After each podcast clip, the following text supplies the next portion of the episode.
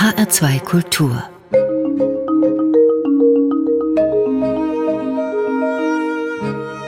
Doppelkopf Heute zu Tisch mit Ernst Jacobi, Theaterurgestein und eigenen Aussagen nach Fantast, geboren 33, 1933. Das werden wir differenzieren. Herr Jacobi, Sie haben nicht nur die gesamte bundesrepublikanische Theatergeschichte nicht begleitet, sondern mit auch geprägt. Was hat Sie, wenn Sie Ihre Autobiografie in zwei Worte zusammengefasst haben, geboren 33, mhm. Ernst Jacobi, was hat Sie geprägt? Wo beginnt die Göttin Mnemosyne zu terrorisieren? Wo beginnen diese Erinnerungen? Mit der Mutter. Das, zentrale Thema ist eigentlich meine Mutter. Ja. Ich äh, bin so kühn zu behaupten, dass ich schon im Mutterleib gespürt habe, dass ich nicht willkommen bin. Ich glaube, das gibt es, ja. Und äh, damit hatte ich wohl auch recht, aber ich habe es natürlich nicht verstanden, nicht begriffen, sondern ich hatte nur so einen Impuls, ich muss irgendetwas tun, um angenehm zu sein, um geliebt werden zu können. Das hat mich sehr geprägt und das geht, zieht sich eigentlich auch durch das ganze Buch. Da müssen wir noch ein bisschen Fakten beistreuen. Merkwürdigerweise haben Sie, das natürlich äh, das Problem uns Nachgeborenen und die Jüngeren haben das noch viel mehr. Also ich kenne Ihr Gesicht, Ihren Körper mhm. aus Filmen, aus mhm. dem Fernsehen. Den Halbstarken habe ich schon völlig vergessen. Mhm. Das waren immer moralische Figuren, also Erwachsene, die jetzt bei Galilei oder anderen für oder gegen eine Moral gekämpft haben. Und mhm. Sie brechen sehr viele Tabus. Also sie gehen mit einer sehr präzisen Sprache, fast knausrig ist die. Mhm. Sie gehen auf ganz viele keine Glanztaten, aber Momente, die sie erlitten haben. Das geht ja mit der Geburt los, also nicht mhm. in einem hochherrschaftlichen Buddenbrockschen Hause von 27 Hebammen umzingelt. Hurra, er ist da, der Sprössling, ja. sondern sie sagen, ja. sie sind nicht erwünscht und die ja. Wahrheit sieht noch viel grauslicher aus. Ja. Wie sah sie aus 1933? Da es war das Jahr der Machtübernahme. Ja.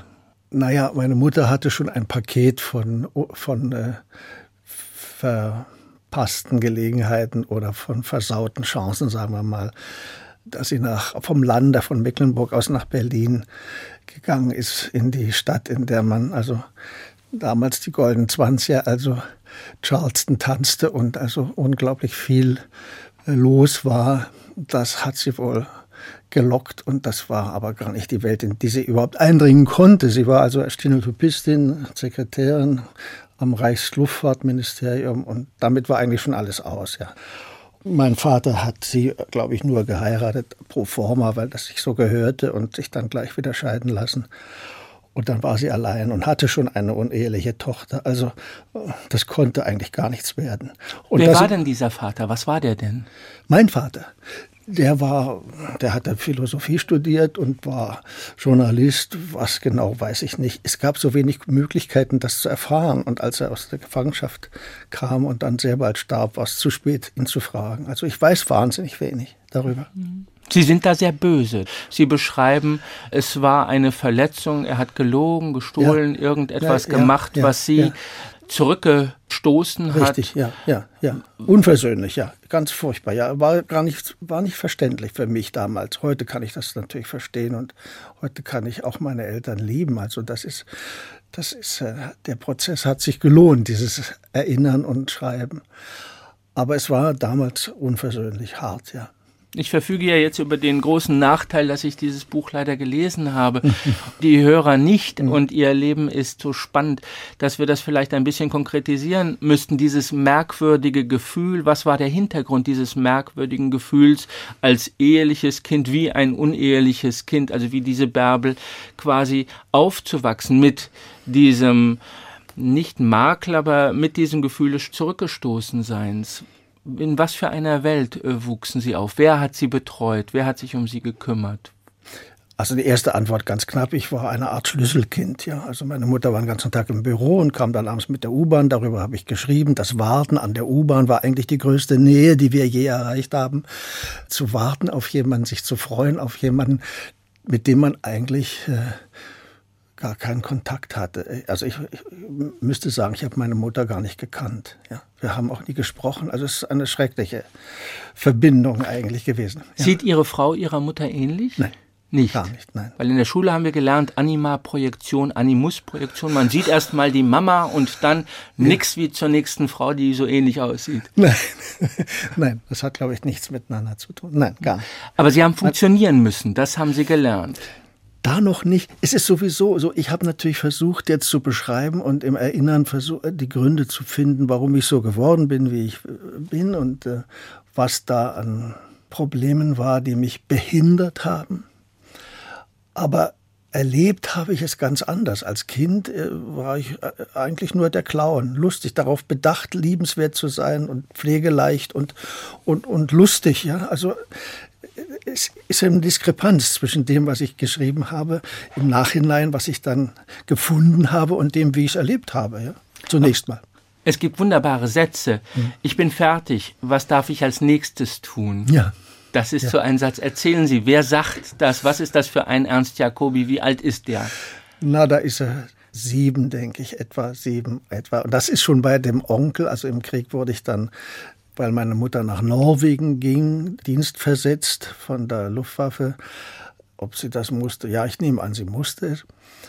Und dann hat sie mich zu Verwandten gegeben. Das war die Schwester meines Vaters, die mit einem Pfarrer, evangelischen Pfarrer verheiratet war.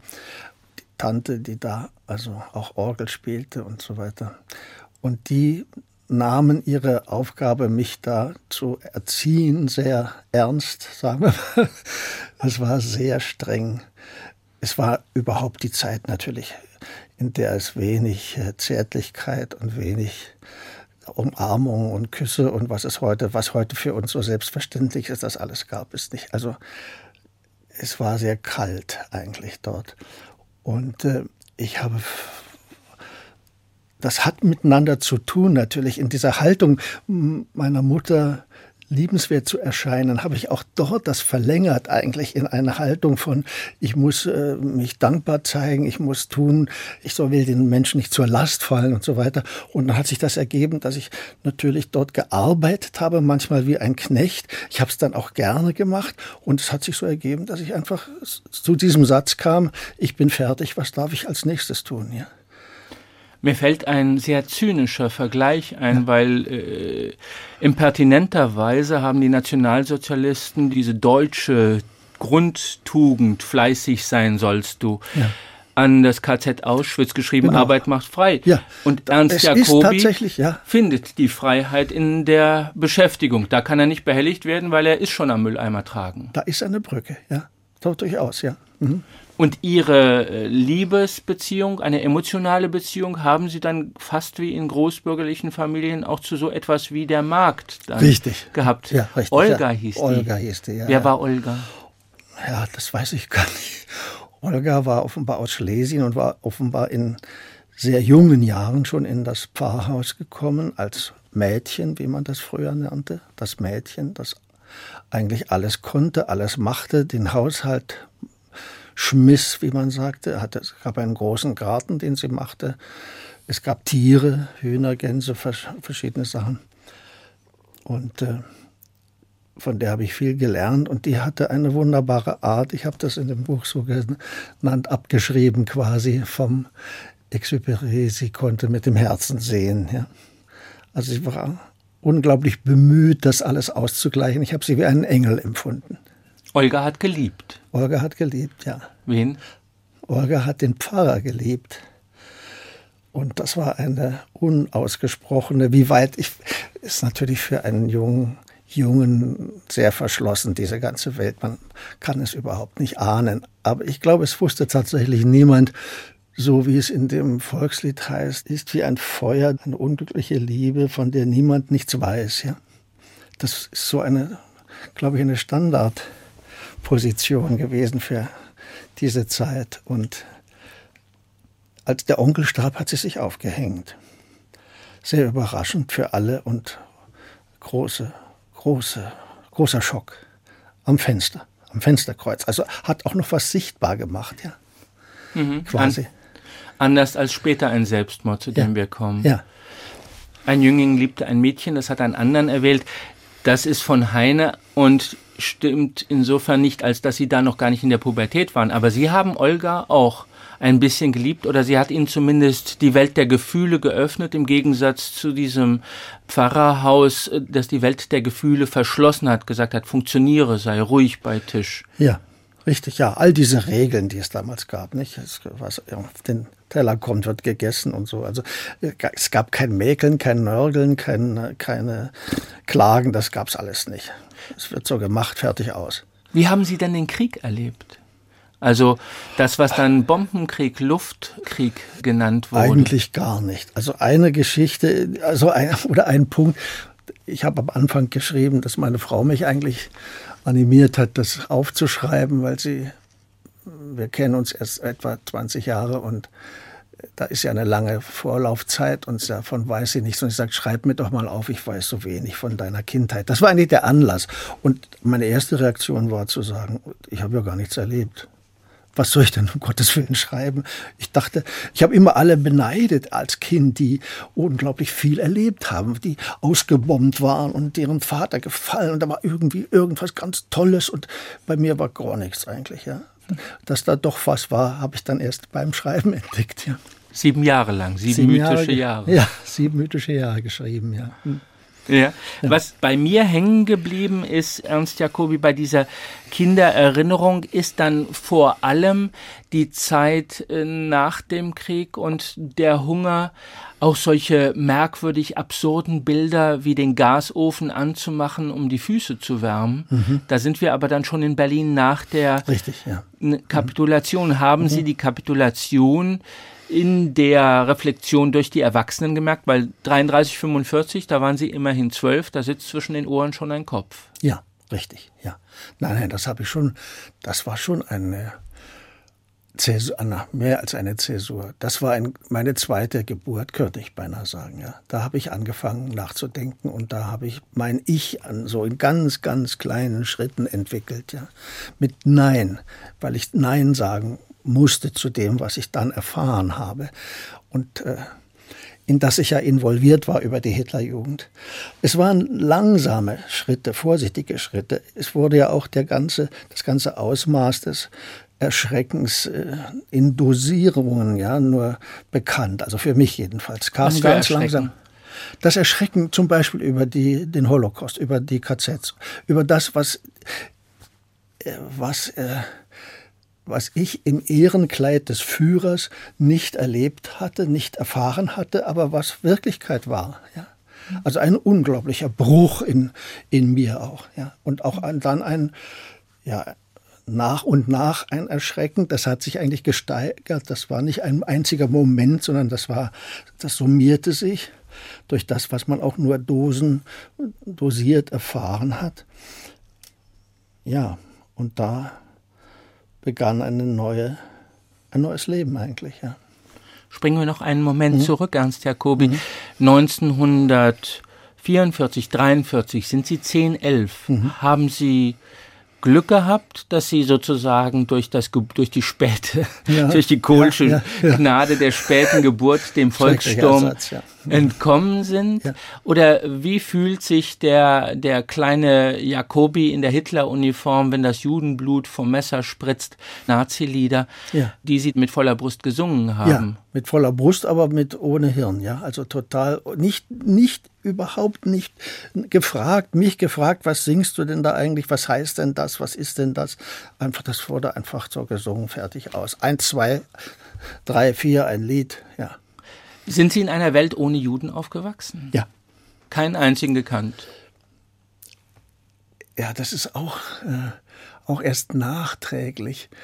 Äh, was natürlich bekannt war, soweit man das überhaupt als Kind aufnehmen kann, war, dass es darauf ankam, Arier zu sein. Was auch, wusste auch nicht, was das ist, ja, aber und da wurden also die Taufregister durchforscht und da musste also bewiesen werden, wie die äh, Vorfahren und was da war. Und das erinnere ich, dass, äh, dass da irgendwann mal äh, auftauchte ein, ein Verdacht, äh, da könnte irgendwas Jüdisches in der Familie sein. Und das wurde unter großem Protest also zurückgewiesen. Und dann musste der Onkel, der also auch Zugriffe hatte auf die Taufregister von anderen Pfarreien und so mit Stempel und Dings, wurde dann also das nochmal hergestellt und klargestellt. Nein, da gab es nichts und so, dass der Vater ja gar nicht in den Verdacht käme.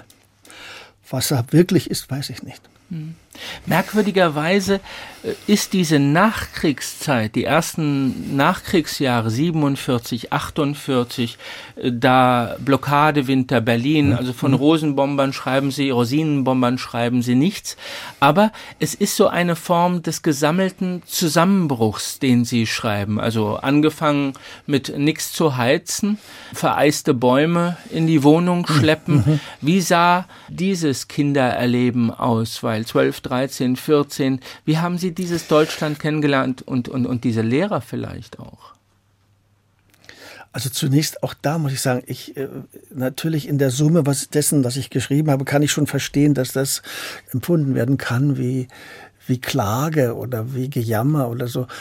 So habe ich es überhaupt nicht erlebt. Also habe ich es auch, auch nicht empfunden. Nein, nein, ich habe diese auch diese Blockadezeit, die eigentlich die schwerste war in Berlin, an die ich mich erinnere, äh, ja auch mit ja hauptsächlich tätig erlebt. Man hat versucht, was man organisieren kann, was man finden kann, ob man was findet. Also ich bin ja tagelang die Schienen entlang gelaufen, da an dem Haus ging die Strecke nach Hamburg vorbei und äh, habe auf den Schienen nach Kohlestückchen gesucht, die darunter gefallen waren vom Tender oder so. Also man hat immer irgendwo irgendwas gemacht. Man hat entweder Pilz gesucht oder Früchte oder auch geschaut, wo man was klauen kann. Auch das eingeschlossen natürlich. Oder wir sind auch in Trümmern rumgeklettert geklettert und haben äh, Reste von Leitungen rausmontiert, die man vielleicht benutzen kann und selber was herstellen. Es war eigentlich eine Beschäftigung und es war auch ein bisschen Spiel natürlich. Ich weiß, dass wir da im Winter, diese harten, sehr kalten Winter, ausgerechnet in dieser Blockadezeit viel Schlittschuh gelaufen sind und das war natürlich auch lustig und man hat dann allerdings äh, für eine Zeit lang nicht gemerkt, dass die Füße vereist waren. Ja? Und dann, wenn man nach Hause kam, also hatte man ein großes Bedürfnis nach Wärme und die wurde nicht erfüllt. Und dann haben Sie den Ofen angemacht und die Füße reingehalten. Ja, ja. Ja, aber Sie haben ja. unterschlagen, dass Sie da auch anfangen zu streiken. Also dieser vorher, ich bin fertig, was darf ich als nächstes tun? Ja. Ich war so zuverlässig in die Spur gesetzt wie eine Eisenbahn. Ja. Das Erbe der Kindheit im Dritten Reich mündet dann auch in äh, Fußballspielen an einer Trümmerwand, wo eigentlich wenig Sinn darin besteht, dass der eine den Ball gegen die Wand kickt und ja. der andere sich auf den gefrorenen Boden schmeißt. Ja. Und dann schreiben sie selbst, der einzige Sinn war, dass wir da nicht zur Schule gingen oder keine Hausaufgaben machten. Ja. Also wo entzündet sich denn da diese Renitenz, dieses Aufbegehren? Ja, schon darin, schon darin, dass ich äh, eben mich geweigert habe, das zu erfüllen, was man da von mir erwartete. Es war, man könnte sagen, auch eine Rache, erste Rache an meiner Mutter. Sie sollte spüren, dass ich nicht, dass es so nicht weitergeht und dass ich jetzt äh, nicht mehr mache, was ich, was ich machen soll. Das sind winzige, kleine, unbewusste Proteste, ja, aber sich dieses Verweigern dieser Leistung auch der Schule gegenüber und so, das waren so die ersten Anfänge in ihrer wunderbaren Sprache in dem Buch. Und das ist jetzt äh, kein Euphemismus, weil es sind so kurze Sätze, die sind einfach wunderbar. Oben die Einsen, unten Jakobi. Ja. Das war der Schülerstapel, der Arbeitsstapel. Da wusste man dann ganz genau, wo sie in der Schule waren, nämlich ganz hinten dran. Ja. Ich hatte einen Geschichtslehrer, der hat das äh, ganz schön formuliert. Der war ein sehr alter Herr, hatte ein Holzbein, war im Ersten Weltkrieg verschüttet und daher, so hieß es, das hatte man sich auch verständlicherweise so zusammengereimt, daher hat er wohl gestottert, er stotterte, äh, was gar kein Mangel an Autorität ergeben hat. Er war sehr geschätzt. Aber der sagte zu mir immer, Menschenskind Jakobi, äh, äh, äh, es ist eine verlorene Schlacht. Ich hatte auch einen Lehrer mit einem Holzbein. Wir sind jetzt nicht ganz derselbe Jahrgang. Ja. Ich weiß noch, der zeigte dann immer in den Bergwanderungen mit einem Stock in die Ferne, da sei die Festung zu erobern. Bei Ihnen kommen äh, gestandene Männer aus dem Krieg und lieben erstmal kleine Jungs. Ja, ja. Ja, erklären konnte ich mir das überhaupt nicht. Ich wusste überhaupt gar nicht, worum es ging. Ja, gar keine Ahnung, kein Kontakt, keine Hilfe von außen. Gespräche gab es eigentlich überhaupt keine. Und äh, ja, es gab ja eigentlich nur meine Mutter als Ansprechpartner und diese Ebene war eigentlich verwüstet, zerstört. Ja. Ich habe ihr das sehr übel genommen, diese sechs Jahre da bei dem Onkel, dass sie mich da hingesetzt hat und ja, äh, was wollte ich sagen? Was, wie war Ihre Frage? Meine Frage ist auch eine Frage an heute, weil diese Autobiografie mhm. ist erschienen 2008 ja. im Frühling. Ja. Da thematisieren Sie etwas, was, also auch 2008, versuchter Missbrauch an Knaben. Jetzt haben wir gerade in der Zeitung gehabt, dass ein hochstehender Hierarch in der katholischen Hierarchie, mhm. also äh, seit 25 Jahren erfolgreich vertuscht, dass er was mit einem Jungen angefangen hat und es werden noch viele andere sich melden, wie die mhm. Süddeutsche schreibt. Mhm. Aber wie haben Sie dies erlebt, dieses Moment? Sie schreiben dann von Ihrem Geigenlehrer, wo war das? Legte die Instrumente achtlos zwischen das Geschirr auf einen Tisch, drückte mich rücklings auf das Bett und warf sich über mich. Mhm. Später schreiben Sie, dem Fuchs so grad entkommen. Ja. Woher kommt dieser Zusammenbruch? Wie verstehen Sie den von heute aus rückwärts geblickt? Dieser Zusammenbruch auch der Erwachsenenmoral oder waren das Übergriffe, die auf die Hitlerjugend genauso verübt worden sind? Nur die sind dann im Graben krepiert.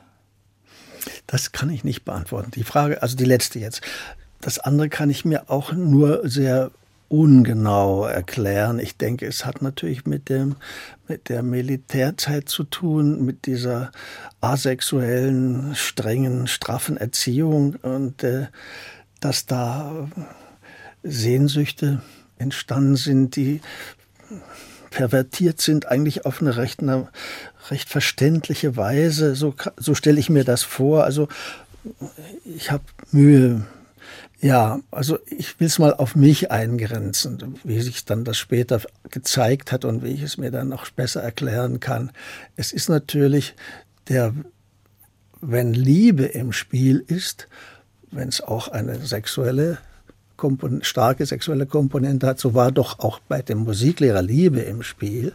So ist es die bequemste, einfachste unkomplizierteste Art, sich einem Menschen zu nähern. Da ist kein Widerstand, da ist Unschuld, da ist Ahnungslosigkeit, da ist, äh, da stößt man schwer auf ein Nein und so und so ist das der bequemste Weg, denke ich, ja. Hm, wie war und denn? ich war sehr, also von meinem Typ her sehr klein, sehr zart, sehr, wenn ich das sagen darf, und sehr vielleicht auch mädchenhaft, um jetzt in diesem, in diese Richtung zu antworten, so dass es nahe lag, sich da festzumachen, mhm. denke ich. Sie beschreiben eine Sache, die Ihnen als Schauspieler, wenn ich es gemein formuliere, sehr viel genutzt hat. Dieses Moment, sich wie eine Frau zu bewegen, also Augen nach hinten zu entwickeln. Sie sagen, Sie gehen durch die Stadt und Sie wissen, er guckt Sie an. Sie stehen im Olympiastadion ja. und Sie wissen, er steht hinter Ihnen, ja. bevor Sie einen schrumpeligen Gänsehals ja. in die Hand gedrückt bekommen. Richtig. Was war das für Sie als, was hat das mit Ihnen als Kind gemacht? Es hat mich geängstigt, obwohl ich so auch dachte, ja, was will der denn und was ist denn das? Was, warum ist der immer, wie taucht der immer wieder auf und lagert mich quasi und, aber ich war auch, dachte, ja, das, dem werde ich mal zeigen, den schüttel ich ab, der kriegt mich nicht oder so, ohne genau zu wissen, was der denn eigentlich von mir wollte. Das war schon ein bisschen auch was Spielartiges, ja. Äh, äh, zunehmend hat es dann geängstigt, nachdem die ersten Versuche, mal hat er mich in der Telefonzelle erwischt, ja, und dann, das war unangenehm, weil der enge Raum und die Tür sehr schwer aufging und so. Also das war Panik dann und die blieb dann. Das war dann, wurde dann richtig Angst mhm. vor diesem Mann. Aber ich, eigentlich lange, lange Zeit ahnungslos, was das wirklich für ein Spiel ist, was da gespielt wird. Wie lange haben Sie an dem Buch geschrieben, bis Ihnen dieses Thema wieder eingefallen ist? Und wie alt waren Sie da? Naja, geschrieben habe ich sieben Jahre, also rückwärts von jetzt kann man sagen. Ja, das waren Stationen. Das gehört eigentlich, dieses Thema gehört eigentlich zu denen, die mir am ehesten in Erinnerung waren. Manches konnte ich gar nicht erinnern, musste ich mühsam mich daran tasten und über Assoziationen versuchen, das aufzuschließen von dem wenigen, das ich äh, zeigte das war mir sehr lebendig und das war eigentlich eine schreckliche Erfahrung. Ich habe lange Zeit das natürlich auch mit großer Scham und, und, und mit Schuldbewusstsein äh, erinnert und dachte, was habe ich denn gemacht? Was, wieso habe ich denn das ausgelöst und was ist, was, was ist denn mit mir, dass das mir immer wieder, zu, immer wieder passiert und so.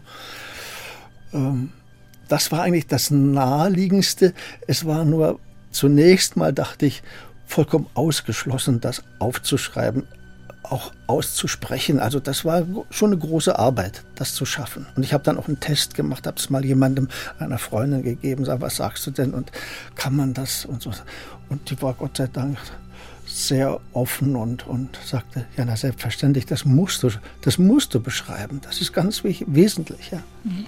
Ernst Jacobi, Sie haben sich die unbeantwortete Frage von Charles Ive, also ja. wahrscheinlich ist das ein Euphemismus, Sie haben viele unbeantwortete Fragen so so aus Ihrer es. Kindheit mitgebracht, aber so warum ausgerechnet Charles Ive? War der nicht viel zu modern für diesen Zwerg, für diesen Pimpf, der da aus der Hitlerjugend kam? Ja, natürlich, das ist eine spätere Liebe geworden zu dieser Musik, ja klar.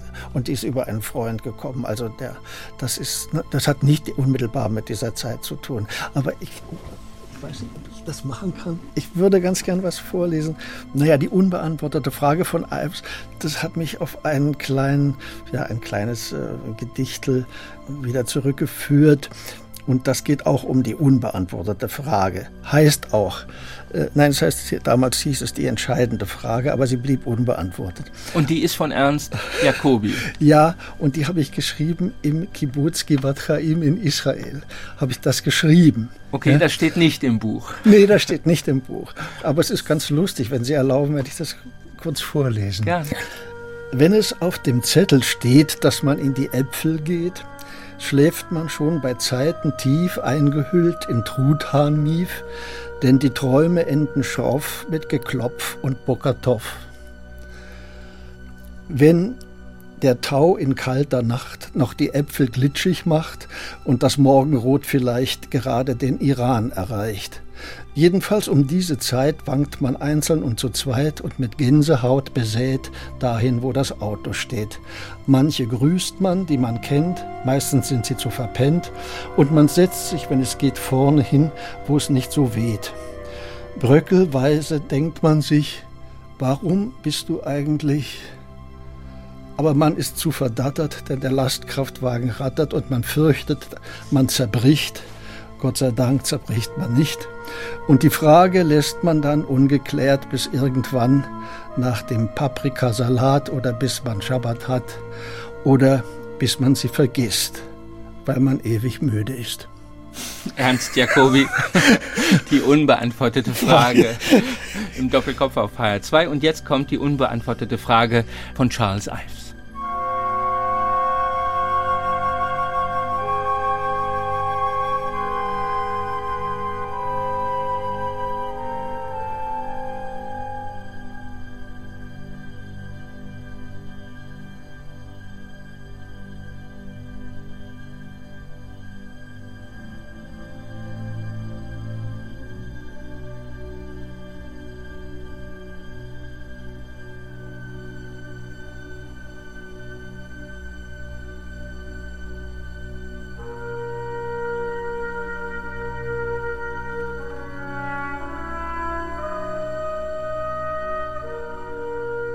Ernst Jacobi, das war die unbeantwortete Frage, erst von Ihnen als Gedicht und Erbe zwischen Wilhelm Busch und anderen und dann von Charles Ives.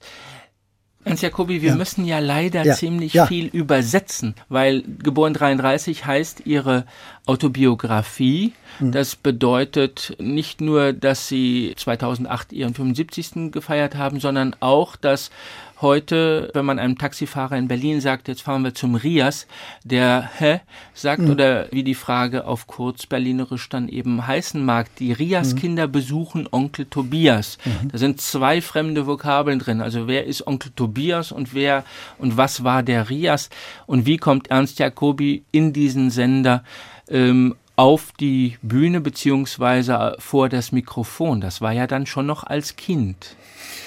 Ja, das war der schwule Musiklehrer, der mich da, der den Rias Kinderchor in dieser Sendung leitete. Rias heißt Rundfunk im amerikanischen Sektor, eine Gründung der Amerikaner für die Berliner.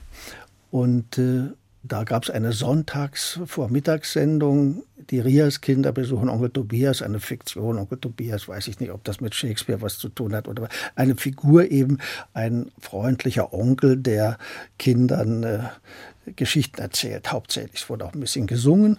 Und da war ich also gebeten, da mitzumachen als Singekind. Das habe ich zunächst mal abgelehnt, weil ich Singen grässlich fand. Das habe ich schon mit der Tante äh, also in Lazarett gesungen und also fürchterlich. Ich mochte das überhaupt nicht, fand das also für einen Jungen ganz un gehörig, darum zu piepsen. Hab's dann aber gemacht, weil es da ein Essen gab in der Offiziers, also in der Kantine und es war eben das Essen, das mich da verlockt hat. Bei jeder Probe? Bei jeder Probe und jeder Aufnahme. Es war zweimal in der Woche, ja. Ein gutes, schönes Essen wirklich, ja.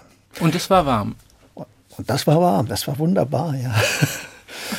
Und äh, dann bin ich da reingerutscht, fiel ein, ein, ein, Kind aus, das also Rollen sprach, las, wie man vom Manuskript natürlich, aber so, als ob es gesprochen sei. Und das war der Klaus. Das war der Klaus, ja. Und es musste ein neuer gesucht werden. Und irgendwer sagte dann, dieser freche Rotkopf da, ich war sehr rothaarig als Kind, versuch mal, ob der das kann. Und so kam ich dazu. Was für Rollen, was für Stücke, was war das? Ne, das war immer nur diese Serie, die Rias-Kinder besuchen Onkel Tobias jeden Sonntag, war eben diese Sendung, war sehr beliebt. Also es gibt immer noch Leute, die sich daran erinnern heute. Und was haben die da gemacht bei dem Besuch, außer Kaffee getrunken?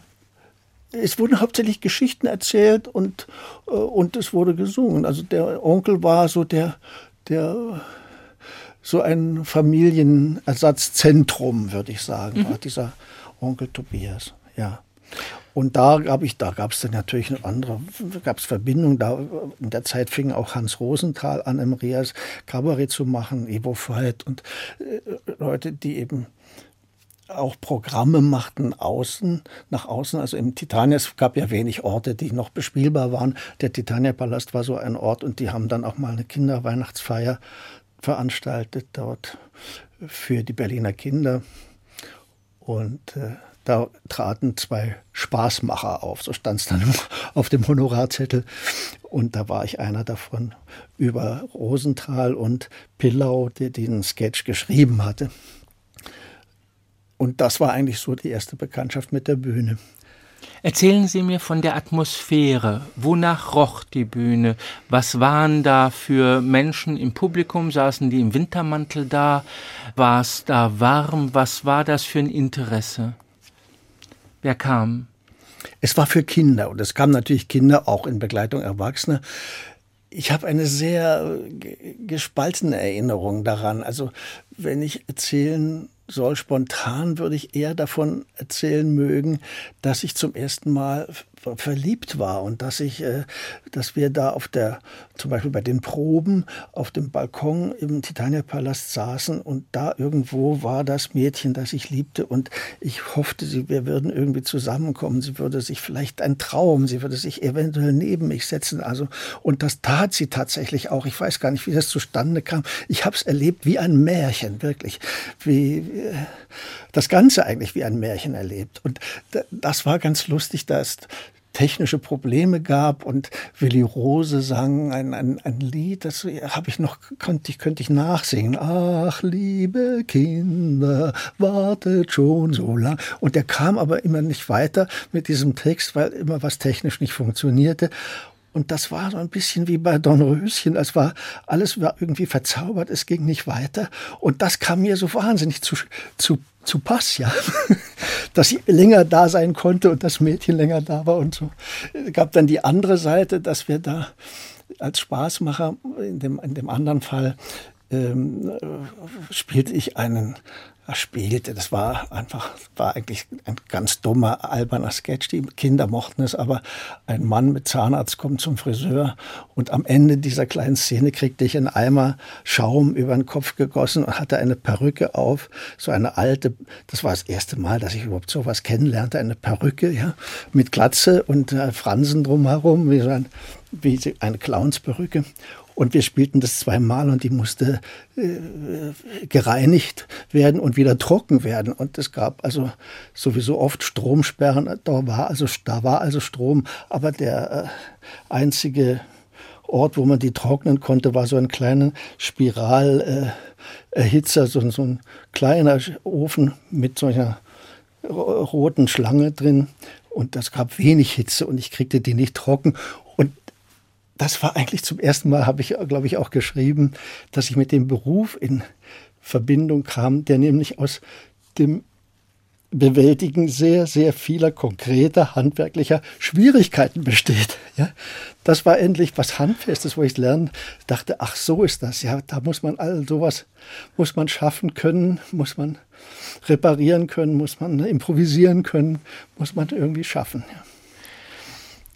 Später hat sie mal ein Filmkritiker äh, gefragt, was hat Ernst Jacobi mit dem Film Die Halbstarken zu tun? Und dann schreiben sie in ihrer Autobiografie, eine Menge kann ich ihm verraten. Eine ganze Menge. Also ja. bitte, was hat Ernst Jacobi? Wie kommen Sie dann äh, vor die Kamera? Wo taucht Ihre erste Kamera auf? Das war dann nicht mehr der Musiklehrer, der hinter Ihnen her war. Nein, die erste Kamera, gute Frage.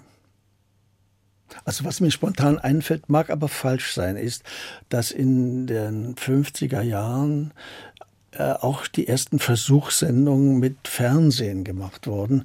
Das war also ein, ein, überhaupt noch kein Sender gab es, sondern das machte die Deutsche Post, machte das versuchsweise, machte so, äh, ja, probierte aus, was geht.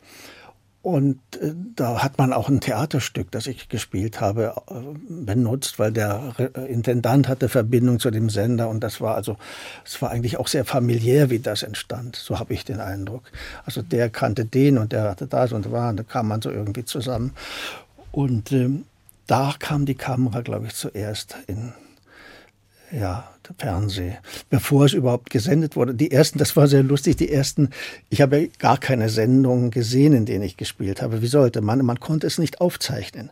Und es gab auch kaum Menschen, die einen Fernseher hatten. Also äh, die meisten Menschen, die damals was gesehen haben, haben es vor irgendeinem Radiogeschäft gesehen, klebten an der Schaufensterscheibe und haben da zugeguckt, weil der konnte das live äh, senden, ja.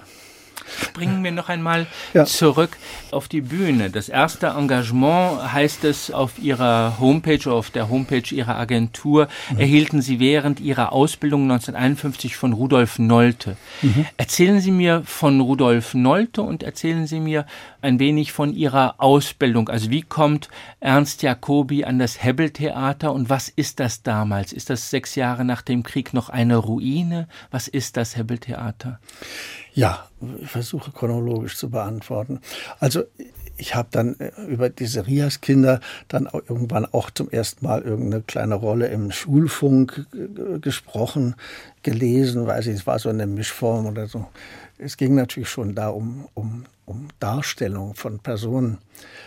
Und am Rias äh, war ein Regisseur eben auch Rudolf Nölte. Und den habe ich da kennengelernt in der Funkarbeit. Und der war ein ganz ungewöhnlicher Mann für mich, weil er unglaublich viel forderte, sehr genau war, sehr präzise Anweisungen gab, darauf bestand, dass die dann auch erfüllt wurden. Das war eine intensive Arbeit. Das fand einmal nachts statt, weil die Studios im Rias wurden ja für den täglichen Sendebetrieb gebraucht und da konnte man nicht produzieren, also wurde das in die Nacht verlegt. Das erwähne ich deshalb, weil ich da zum ersten Mal gelernt habe oder begriffen habe, also da gehört ein bisschen mehr dazu, als bloß frech zu sein und äh, quatschen zu können. Ja, also da, da war vielleicht das erste Mal die Idee, wenn du das weitermachst, dann musst du was lernen. Und Nölte inszenierte auch, das war, glaube ich, seine erste Inszenierung in Berlin, die lustigen Weiber von Windsor. Da gibt es einen Pagen, ganz kleine Rolle, und da hatte mich zu gebeten. Er war überhaupt sehr, wenn er Vertrauen zu Menschen hatte, die ihm folgten, das war sehr wichtig, dass man das erfüllte, was er wollte, dann war er sehr treu. Und so hat er mich dahin geholt. Winzige Rolle. Aber es war das erste Mal die Bühne. Und dieses Hebbeltheater ist, das lag damals also nah an der Sektorengrenze, Potsdamer Platz, Stresemannstraße, ähm, so am Rand von Westberlin und war eigentlich sehr gut erhalten, habe ich in Erinnerung. Es ist ein holzgetäfeltes äh, altes Theater mit all diesen, mit hatte eine wunderbare Drehbühne, die auch funktionierte noch und diese großen Züge und das, also die ganze Welt vom Theater, diese, die habe ich da kennengelernt, habe die leere Bühne unglaublich lieben gelernt. Darüber habe ich, glaube ich, geschrieben, die ich, die ich erlebt habe, wie, wie das Terrain vor, ich glaube, die Bibel beginnt, im, wenn ich richtig unterrichtet bin, das habe ich über Sobol gelernt, der, der, das sehr analog zur Bibel geschrieben hat, eigentlich sein Ghetto. Und das erste Wort ist, glaube ich, Tohuwabu. Und äh, es, so habe ich das auch empfunden. Also so eine unglaubliche Lehre, die also erst organisiert werden muss. Ein bisschen eine kleine Annäherung an Genesis, dass etwas Licht ist auch das Erste, was man braucht, um überhaupt wieder äh, um sehen zu können. Und das hat mich sehr fasziniert. Eigentlich die leere Bühne hat mich am meisten fasziniert. Das zu sehen, was da ist hinter dem Vorhang, wenn gar nichts stattfindet. Ja. Und wie unglaublich äh, dunkel und äh, ja wüst das ist, leer.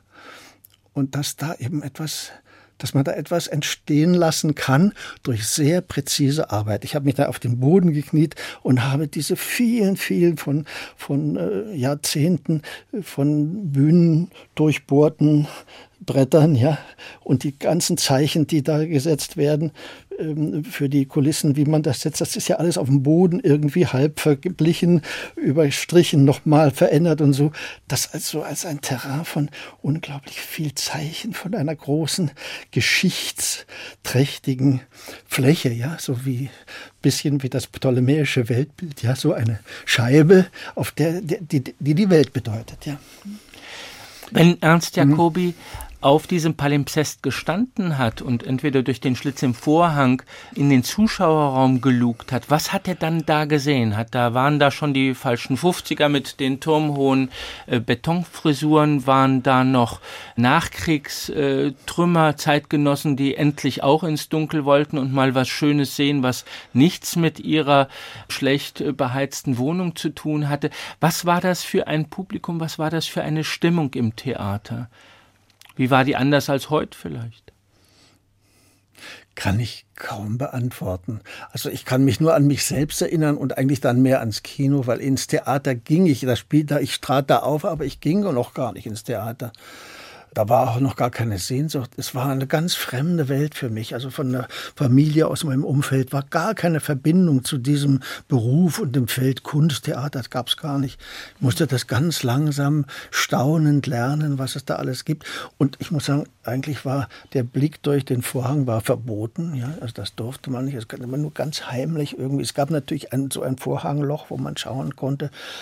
Aber ich, es war eher dunkel also auch für mich jetzt auf Ihre Frage bezogen, dunkel. Und was ich assoziieren kann, ist eigentlich nur, wie ich im Kino gesessen habe. Natürlich in Mänteln, weil es war kalt, eigentlich immer kalt. Heizen war nicht.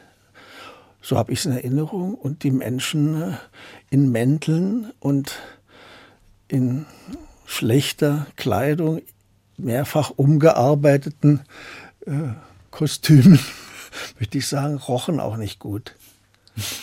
Habe ich in Erinnerung. Es war miefig. Das ist wieder typisch Jakobi, der sich an leider alles erinnert. Erzählen Sie mir ein bisschen von Ihrem Theaterleben. Wie hangelt sich das weiter? Es steht während seiner Ausbildung kamen Sie zum Hebbeltheater zu Na, Rudolf das war, Nölte. Das damit war die Schauspielschule gemeint. Ah, die Schauspielschule. ja. Mhm. Also dann, wo haben Sie die Schauspielschule gemacht? In Berlin In Berlin. Das Und wer hat sie genommen? Naja, das muss man eine Prüfung machen, ja. Also wie ich da hingekommen bin, natürlich, weil ich, das habe ich schon angedeutet, weil ich schon sehr deutlich merkte, ich muss was lernen, weil das reicht nicht. Also das ist schon ein ernstzunehmender Beruf und da fehlt mir eigentlich alles. Und so dann, ja, der Horst Buchholz, mit dem habe ich auch kleine Hörspiele gemacht, Funk gemacht. Der äh, war damals schon außerordentlich begabt und äh, also das äußerte sich darin, dass er eben auch über die Aufgaben, die man da konkret zu äh, leisten hatte, hinaus spielte. Er spielte immer weiter und war also ein Darstellungsverrückter quasi. Das hat mir sehr imponiert und der ging auch zur Schauspielschule dann. Also das war der Weg, das war klar, man muss auf eine Schauspielschule gehen. Ja, habe ich dann so eine Prüfung gemacht. Es gab auch einen Lehrer, äh, vielleicht darf ich da ein ganz kurzes Zitat. Der hat also immer nur ganz kleine Dinge gearbeitet, sehr intensiv, bis er zufrieden war. Und er hat äh, gerne Figuren aus Hofmann Tals Der Tor und der Tod äh, da hm, arbeiten wollen. Und da gibt es also diesen Tor und der hat eine Geliebte. Und in seiner Todesstunde erscheinen die Figuren seines Lebens, unter anderem also auch diese Geliebte. Und die sagte, es war doch schön. Denkst du nie mehr daran? Freilich, du hast mir wehgetan.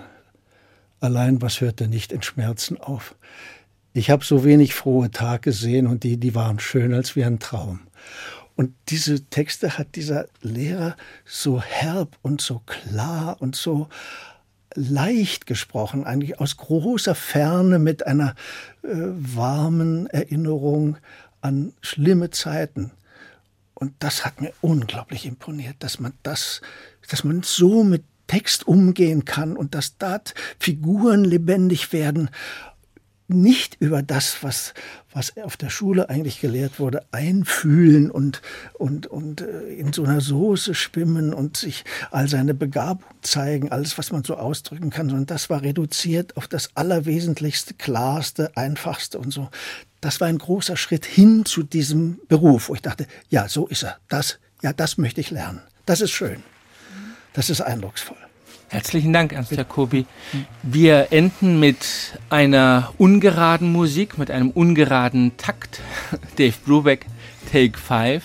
Ich will aber nicht versäumen, den Doppelkopf zu beenden, ohne auf ihre Autobiografie zu zeigen. Ernst Jacobi, geboren 1933, im Transitverlag erschienen, ist ein wundervolles Buch, 2008 mit einer wunderbar präzisen Sprache. Das war der Doppelkopf auf HR2 Kultur mit Ernst Jacobi, Theater Urgestein und äh, wie man nachlesen kann, auch außerordentlich begabt jenseits der Bühne, nämlich in sprachlichen Gefilden hier vorgelegt in seiner Autobiografie. Herzlichen Dank, Johann Anscheljem war der Gastgeber. Ich danke.